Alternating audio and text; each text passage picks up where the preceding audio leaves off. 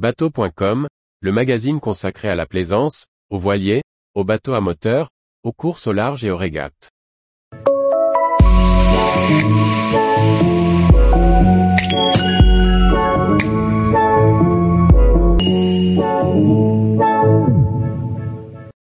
Comment choisir sa manille? Par François-Xavier Ricardou.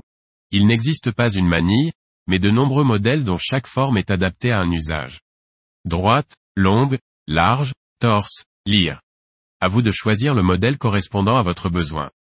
Pour choisir une manille, il faut regarder quelques données chiffrées. Diamètre du manillon. Longueur. Passage. En plus des côtes, votre manille doit aussi offrir une bonne résistance.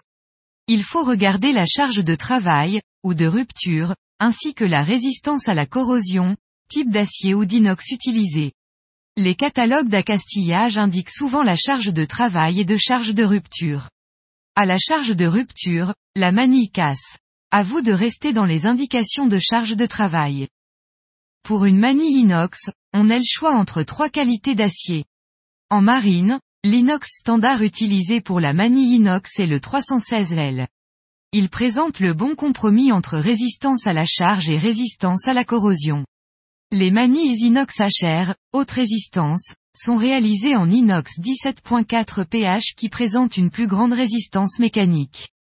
Cet alliage contient une petite quantité de carbone, 0,07%, qui augmente la résistance, mais diminue aussi un peu la protection contre la rouille.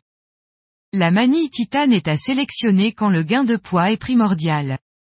Il existe trois façons de fabriquer une manille en inox, c'est aussi valable pour les autres pièces d'accastillage. Le moulage, le forgeage, l'usinage. Le moulage, aussi appelé microfusion, consiste à chauffer le métal pour le rendre liquide, fusion, et à le couler dans un moule ayant la forme de la pièce à réaliser.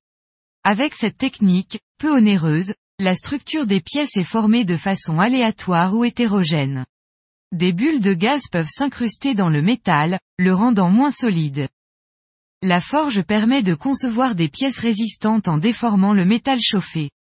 Le métal est mis en pression entre deux matrices portant en creux la forme de la pièce à obtenir. Cette technique rend la structure du métal homogène, conférant à la pièce résistance et des propriétés élastiques. Avec l'usinage, un produit est mis en forme par enlèvement de matière la structure du métal est fragilisée localement. Les amateurs de produits high-tech opteront pour les manilles en titane.